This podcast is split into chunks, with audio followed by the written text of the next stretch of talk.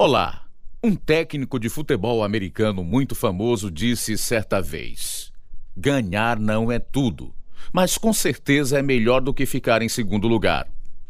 Hoje, vamos conhecer um homem que concordava que ganhar era tudo, até que descobriu que se render era ainda melhor, uma vez que o coração, a mente e a vida tiveram as algemas quebradas.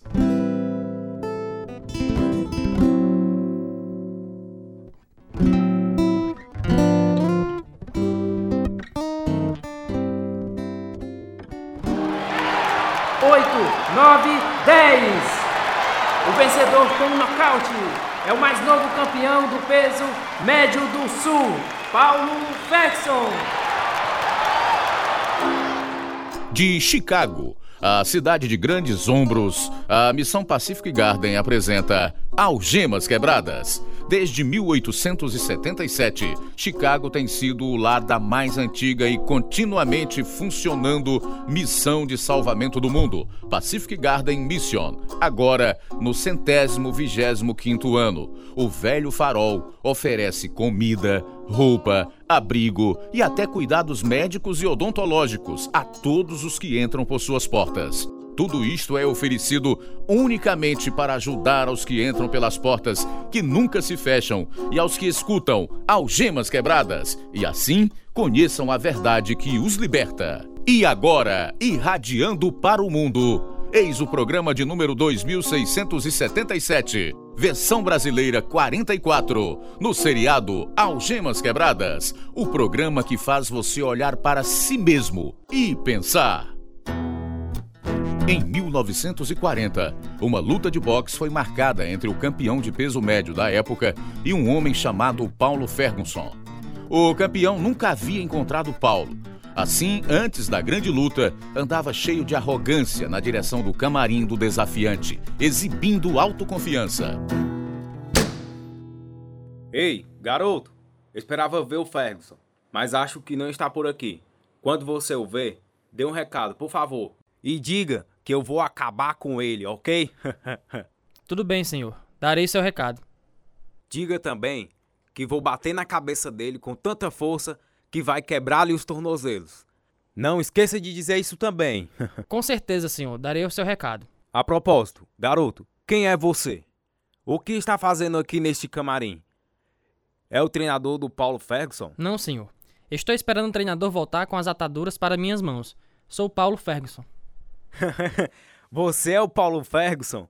Puxa, você é um anãozinho magrelo. Sei que o senhor é o campeão. Com certeza não quero que o bebezinho da mamãe se machuque nessa luta. Você é um covarde, garoto. Olhe, se você cair depois que lhe dar uns bons socos, vou pular em cima de você enquanto estiver no chão do ringue. Sim, senhor. Lembre-se bem disso quando entrar no ringue. Com certeza vou me lembrar. Aquele que saiu, era o campeão? Com certeza. Estava perguntando por você. Que pena que não se encontraram. O que ele queria? Acho que queria me preparar psicologicamente. Pensa que vou sair correndo com o rabo entre as pernas. Bem, espero que ele esteja errado. É claro que está errado. Vou nocauteá-lo com um murro só. E se ele acha que estou com medo e pronto para enfiar o rabo entre as pernas, será muito mais fácil pegá-lo despercebido. Ótimo, realmente ótimo. Agora escute: quando você estiver no ringue, continue como se estivesse com medo.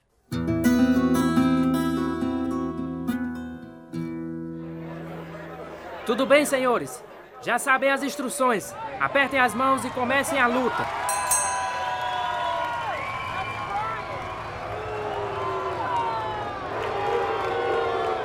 Ei, Paulo, o juiz está vindo para cá. Faxon, nunca vi um lutador tão apavorado quanto você. Se estiver planejando sair fora, por favor, deixe que o campeão acerte umas duas vezes, só para a luta parecer boa. Tudo bem, senhor juiz.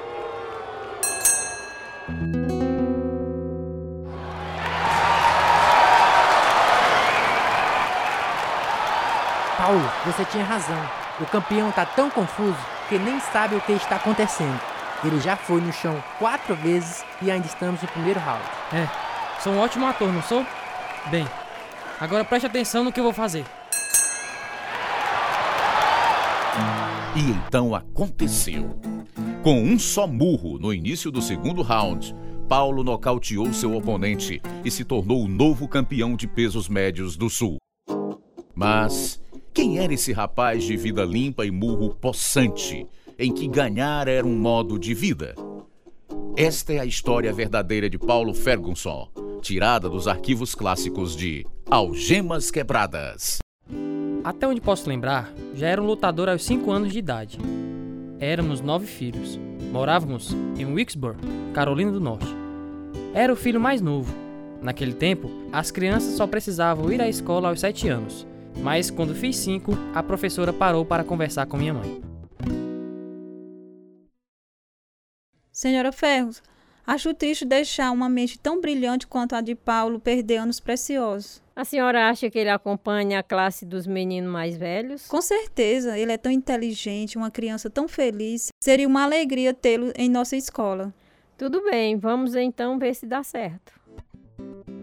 Bem, no primeiro dia em que fui à escola, levei comigo uma carrocinha para brincar de madeira. Mas um garoto de 14 anos tomou-a de mim e a quebrou. Então começou uma luta livre, que foi levada ao conhecimento da minha mãe no mesmo dia pela professora. Entre e sente-se, por favor. Não, obrigada, senhora Ferguson. Vim falar sobre Paulo. Eles vão enforcar esse diabinho da senhora antes de completar 15 anos. O quê? Por que está dizendo isso? Bem, ouvi o som de uma confusão entre as crianças. Olhei pela janela e lá estava seu filho tentando arrancar os miolos daquele adolescente, com um pedaço de pau que fazia parte da carrocinha que ele levou para brincar na escola. Corri para separar a briga. Procurei um cipó, mas só encontrei um galho grosso. Entendo. Fiquei imaginando porque havia voltado mais cedo para casa. E o que aconteceu depois? Quando viu que eu estava me aproximando, pegou uma pedra e jogou em mim. Ele me machucou. Estou com um hematoma enorme na minha perna. Sinto muito que o Paulo tenha machucado a senhora. Isso não vai mais acontecer. Pode ter certeza. Ele só volta à escola quando tiver sete anos. E então eu peço demissão. Ela pediu demissão no mesmo ano em que comecei a estudar. Meus pais eram gente simples do interior, cidadãos respeitados e muito sinceros nas responsabilidades para conosco e para com Deus. Aos 12 anos, após o culto, saí para o bosque sozinho e pedi a Jesus para me salvar e me proteger de uma vida de pecado, e para não me deixar causar à minha mãe nenhum problema com bebida. Nunca mais briguei, a não ser quando estava com luvas de boxe. Vivi de modo disciplinar durante a adolescência porque sentia que esta era a vontade de Deus e por causa do meu interesse nos esportes. Era ativo no futebol americano, trilha e boxe. Quando terminei o ensino médio, recebi uma bolsa de estudos como boxeador de uma universidade no Tennessee. Também ganhei as luvas de ouro da Carolina e o campeonato amador. Tranquei a universidade para me tornar um boxeador profissional, o que deixou minha mãe muito desapontada. Sinto muito desapontá-la, mamãe, mas posso ganhar muito dinheiro como lutador de boxe. Além do mais, é o que eu amo fazer. Tinha tantas esperanças, Paulo. Nunca lhe disse nada, mas antes de você nascer, orei de maneira especial por sua vida. Que tipo de oração? Bem, primeiro orei para que fosse menino. Segundo, para que fosse um pastor quando crescesse. um pastor? Oh, mãezinha, que bom que não orou para que eu fosse lutador, senão teria me tornado fora da lei. Praticava diligentemente para ser um lutador de boxe de carreira. Durante algum tempo, fui morar com meu tio em Greensboro. Foi lá que conheci uma moça muito especial chamada Lena. Começamos a namorar em agosto de 1938 e nos casamos em julho de 1939. Os japoneses bombardearam Pearl Harbor em 1941 e os Estados Unidos declararam guerra. Como muitos rapazes de minha idade, queria me alistar nas Forças Armadas para defender meu país. Certa noite, conversei sobre isso com Lena, na hora do jantar. Paulo, eu tinha certeza que você ia se alistar. Você já decidiu onde? Então, você sabe o quanto gosto de cavalos. Então vai se juntar à cavalaria, é? Bem que eu queria. Agora, só quem usa cavalos é a patrulha montada da Guarda Costeira. Então vai se alistar na Guarda Costeira? Acho que sim, querida. Assim posso servir ao meu país ao mesmo tempo em que faço também uma coisa que gosto. Paulo foi mandado para a ilha de Manhattan, Nova York, para treinamento e depois para a base da Guarda Costeira em Hilton Head, Carolina do Sul. Lá ele serviu como diretor de atletismo. Também patrulhava a praia a cavalo, em intervalos de quatro horas. Durante um destes patrulhamentos, Paulo agiu a uma situação pela qual recebeu uma comenda especial. Em parte, estava escrito: no dia 22 de março de 1943, você realizou um serviço exemplar ao recuperar os corpos de dois aviadores navais depois que o avião deles caiu no mar de Hilton Head, Carolina do Sul. A operação de resgate foi realizada com extrema dificuldade, devido às condições de nado em severas situações de frio que prevaleciam nessa ocasião. Em junho de 1944, nasceu nosso primeiro filho, João Paulo. Paulo sentia-se muito orgulhoso com o pai. Por isso, informou-se de algumas mudanças que precisávamos fazer. A esta altura, ele me chamava afetuosamente pelo apelido de Punch, um apelido muito usado pelos lutadores campeões. Sabe, Punch, investi a maior parte da minha vida treinando meu corpo, mas isto não me ajudou espiritualmente. Preciso dar mais ênfase ao meu relacionamento com o Senhor. Eu sei. Embora o treinamento físico tenha ajudado a se tornar um campeão. Sabe, mesmo quando servia como diretor de atletismo, eu corria de 29 a 40 quilômetros todos os dias. Mas agora que tenho um filho, quero ensinar a ele a ir à igreja regularmente, do mesmo jeito que meus pais me ensinaram. Bem, não tenho nenhuma objeção, Paulo. Sei que também preciso andar mais perto do Senhor. Temos que ser um padrão para o pequenino João Paulo de pessoas tementes a Deus. Você tem razão. Começamos a frequentar a igreja com assiduidade. Tinha recebido permissão para lutar boxe profissionalmente durante o tempo em que estava servindo e, como diretor de atletismo, também treinava o time de boxe da Guarda Costeira. Ganhamos campeonatos na Carolina do Norte e na Flórida. Depois que dei baixa no serviço militar em 1945, voltei à minha carreira como lutador de boxe. Ganhei 30 lutas consecutivas. Meu programa de treinamento era extremamente rigoroso e periodicamente tinha dúvidas quanto a ser um lutador de boxe crente. Então, machuquei minha mão esquerda enquanto enfiava uma estaca no chão, mas não alterei meu horário de lutas. A luta seguinte seria em Nova York, onde eu seria a atração principal. A luta foi muito difícil por causa da minha mão, mas ganhei por decisão. Não sabia que tinha quebrado a mão. Voltei para casa, cuidei da mão e voltei para Nova York para continuar boxeando. Mas machuquei a mão de novo e tive que me aposentar. Arranjei um emprego como guarda-chaves na estrada de ferro. Estou muito grato por conseguir este emprego, Punch. Você sempre cuidou de nós, Paulo. É muito bom ter você em casa todas as noites. É. Talvez minha mão sare e eu possa voltar ao ringue daqui a alguns meses. Você sempre falou em se tornar treinador, Paulo. Por que não considera esta ideia? Sabe que você tem razão? Vou ver se começa a fazer isso.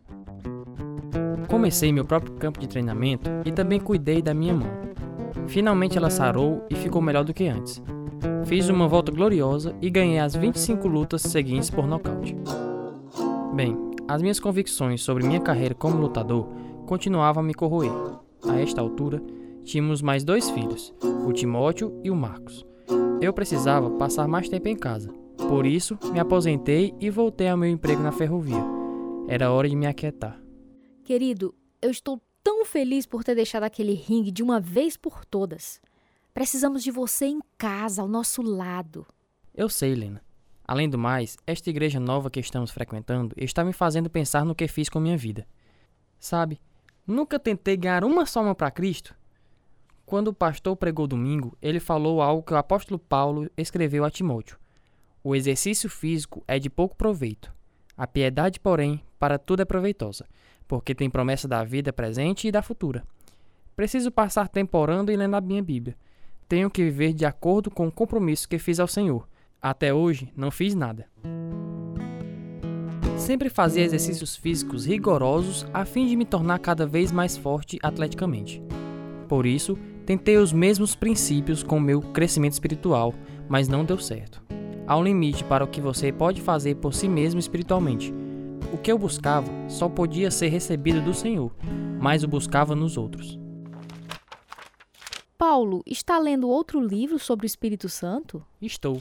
Tem tanta coisa que precisa aprender. Acho que já leu uns 12 livros sobre este assunto essas últimas semanas. Eu sei, mas estou tão longe de ser um crente maduro, Punch. Quando compartilho minha fé com as pessoas, sei que não tenho o poder de Deus no que digo. Li em um livro que o Dr. Moody teve um problema igual a mim certa vez. Então, o Senhor o presenteou com poder e ele continuou a fazer grandes coisas para Deus. Mas, meu querido, você não é o Dr. Moody. Punch, eu sei disso, mas Deus é o mesmo. Eles têm o culto de oração especial hoje à noite na igreja. Eu vou. Estou muito feliz por você ter encontrado esta igreja. Deus já fez um bocado de mudanças na gente, desde que começamos a frequentá-la. É, ele nos mudou ainda mais desde que dedicamos a nossa vida a ele novamente. Então, você espera ser mudado como o Dr. Moody foi? Não, não sou digno, mas posso orar pelos outros. O culto de oração já tinha durado quatro horas quando chegou minha vez de orar. Meu coração parecia tão frio que pensei que não ia poder orar. O homem que estava na minha frente fez uma oração bem curta e parou. Fui pego de surpresa e me senti despreparado. Quando comecei a orar, Senhor, não sou digno de receber teu poder especial para o ministério. Mas, por favor, abençoa alguém aqui para que se torne evidente que a obra feita aqui seja em teu poder. No nome de Jesus, amém. Amém.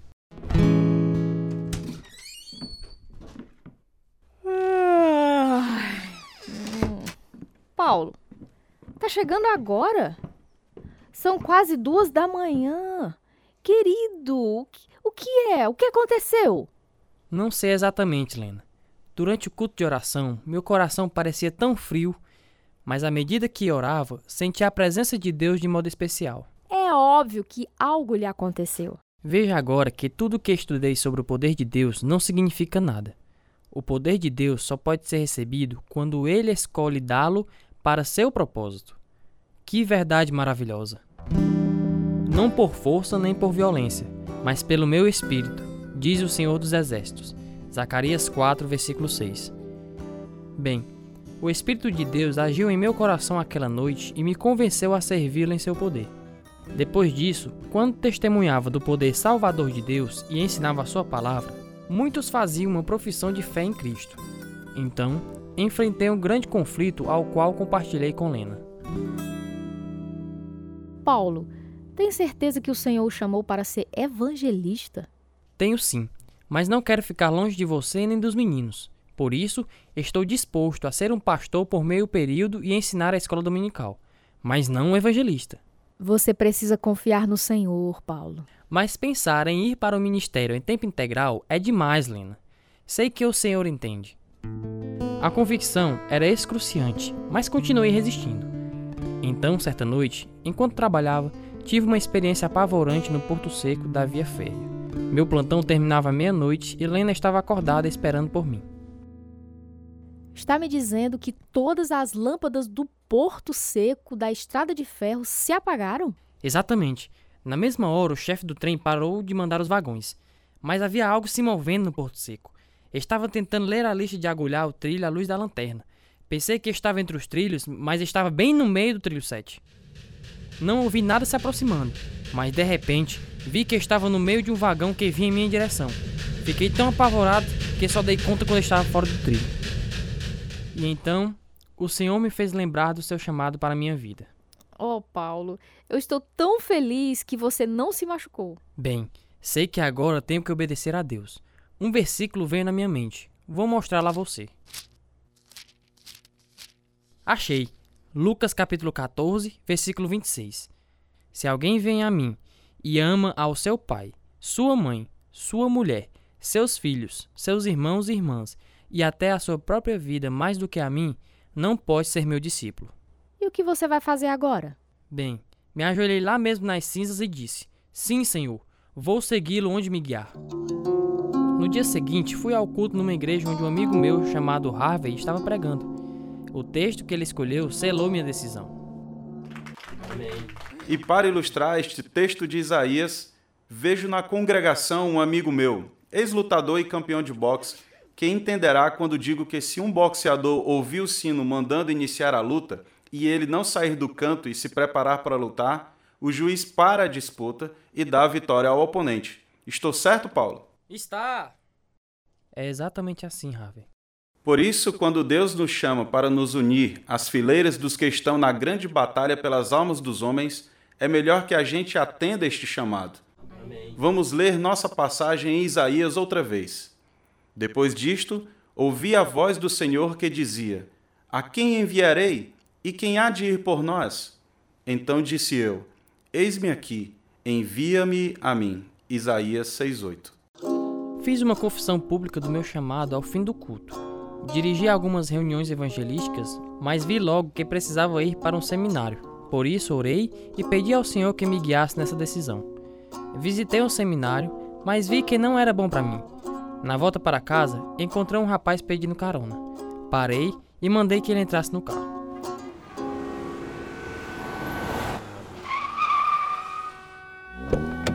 Obrigado, senhor. Entre. Vai para onde? Uns dois quilômetros adiante. O senhor mandou aqui para mim, senhor? O que disse? Nada, nada. Bom, eu vi que você tem uma Bíblia ali no banco. Tenho algumas perguntas. Será que poderia respondê-las para mim? Quando parei para ele descer, senti-me obrigado a perguntar-lhe sobre sua condição espiritual. Amigo, você é crente? Não, senhor, mas quero ser. O que preciso fazer? Sabe, um carcereiro em Filipos fez essa mesma pergunta ao apóstolo Paulo. Vamos ler na Bíblia? É em Atos, capítulo 16, versículo 30. Aqui está. Então, os levou para fora e perguntou: Senhores, que devo fazer para ser salvo? Agora leia o versículo 31. Eles responderam: Creia no Senhor Jesus e serão salvos você e os de sua casa. Agora escute isto. Aqui em Efésios capítulo 2, versículos 8 e 9 diz: pois vocês são salvos pela graça por meio da fé. E isto não vem de vocês, é dom de Deus, não por obras, para que ninguém se glorie. Tudo bem, mas o que significa salvo? Nascido de novo. Deus dá seu espírito e nos faz seu filho. Depois que a gente se arrepende, confessa o pecado e crê, pela fé, que Jesus morreu para lhe dar uma nova vida, a vida eterna. Bom, lemos algumas passagens juntos. Finalmente ele entendeu e orou recebendo a Cristo como Salvador. E ele então me contou uma história estranha. Há duas semanas, um amigo e eu estávamos numa caminhoneta. Estávamos bêbados, tivemos um acidente. A caminhoneta virou. Fui jogado fora, mas meu amigo ficou preso embaixo dela. A caminhoneta pegou fogo e ele começou a gritar: O fogo do inferno está me sufocando. Alguém lhe disse que a caminhoneta estava em chamas, porém ele continuava gritando: é tarde demais. As chamas do inferno estão me sufocando. Que coisa terrível. Foi. Meu amigo morreu e não consigo tirar aquele quadro horrível da mente. Hoje fui ao bosque e disse a Deus que sabia que era um grande pecador, mas não sabia o que fazer para mudar. Fui para a estrada e fiquei lá. E o Senhor apareceu. Deus o enviou para me mostrar como podia ser salvo. E agora sou salvo. Os quatro anos seguintes, estudei no seminário do Tennessee. Então, me estabeleci como um evangelista por tempo integral. Minha fé e a da minha esposa aumentaram. Louvado seja Deus! O aluguel deste mês já está pago, mas ficamos sem nenhum tostão. Entreguei tudo o que tinha a você, querida. Bem, ainda tem gasolina bastante para irmos ao culto hoje. Temos também comida bastante até quarta. Há, porém, uma conta de 300 reais que temos de pagar este mês. É mesmo. Temos que orar sobre isto, querida. Creio que teremos a resposta antes que eu viaje. Panche, já sei o que fazer. Vou fazer o mercantil e trazer o dinheiro da conta quando voltar quarta-noite. Que maravilha, Paulo. É, você vai falar com o pastor sobre as nossas necessidades? Não. Já disse tudo ao Senhor, mesmo sabendo que ele já sabe tudo. Jesus nos disse para buscarmos em primeiro lugar o reino de Deus e a sua justiça, e todas essas coisas nos seriam acrescentadas. temos que acreditar nele. Enquanto ia para o lugar a 80 quilômetros onde seriam os cultos, pensei em nossas necessidades. Mas meditei em Filipenses capítulo 4, versículo 19. O meu Deus suprirá todas as necessidades de vocês, de acordo com suas gloriosas riquezas em Cristo Jesus. As reuniões terminaram na quarta noite. Eu ainda não tinha dinheiro nenhum quando fiz o apelo final. Ninguém veio à frente. Então notei um rapaz no último banco da igreja. Ele estava em pé, com lágrimas escorrendo pelo rosto. Saí do púlpito e fui até onde ele estava. A caminho, uma senhora me parou. Irmão Paulo, o senhor pode me emprestar as chaves do carro? Bem, posso. Mas por quê? Todas as senhoras da igreja trouxeram comida para o senhor levar para casa. Vamos colocar tudo em seu carro. Ok, aqui está a chave. Muito obrigado. Glória a Deus. O rapaz arrependeu-se do seu pecado e orou, recebendo o Senhor como Salvador. Quando me preparava para sair, fiquei pensando no que ia fazer, pois precisava de gasolina. As senhoras tinham enchido o carro de compras, ergui minha alma em louvor a Deus. Naquele instante, um carro parou quase vizinho ao meu. Um senhor que tinha assistido às reuniões desceu.